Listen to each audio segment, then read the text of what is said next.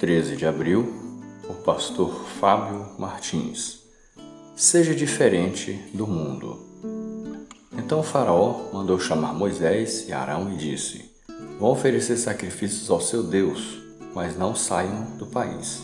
Eu os deixarei ir e oferecer sacrifícios ao Senhor seu Deus no deserto, mas não se afastem muito e orem por mim também. Êxodo 8, versos 25 e 28. Quando da ocorrência da praga das moscas, Faraó fez duas propostas a Moisés: Fiquem por aqui, podem ir, desde que não muito longe.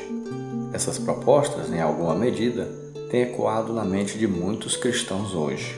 É pertinente observar que antes das propostas, Deus dissera que faria distinção entre o seu povo e o povo egípcio.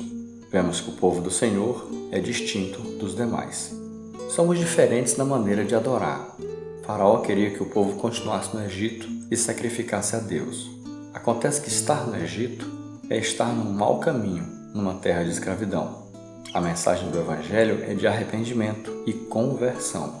Não podemos estar no mundo e crer que podemos sacrificar ao Senhor sem quaisquer consequências. Na segunda proposta, Faraó se revela mais maleável. A vida cristã não termina com a conversão. É preciso crescer e ir longe. Somos diferentes do mundo na maneira de avançar. Atrás dessa proposta, temos uma armadilha. Morar na divisa do Egito é tão perigoso quanto estar nele. Não romper com o mundo é ser como uma semente à beira do caminho. Hoje, tome a firme decisão de deixar completamente o mundo e buscar crescer e avançar na vida com Deus.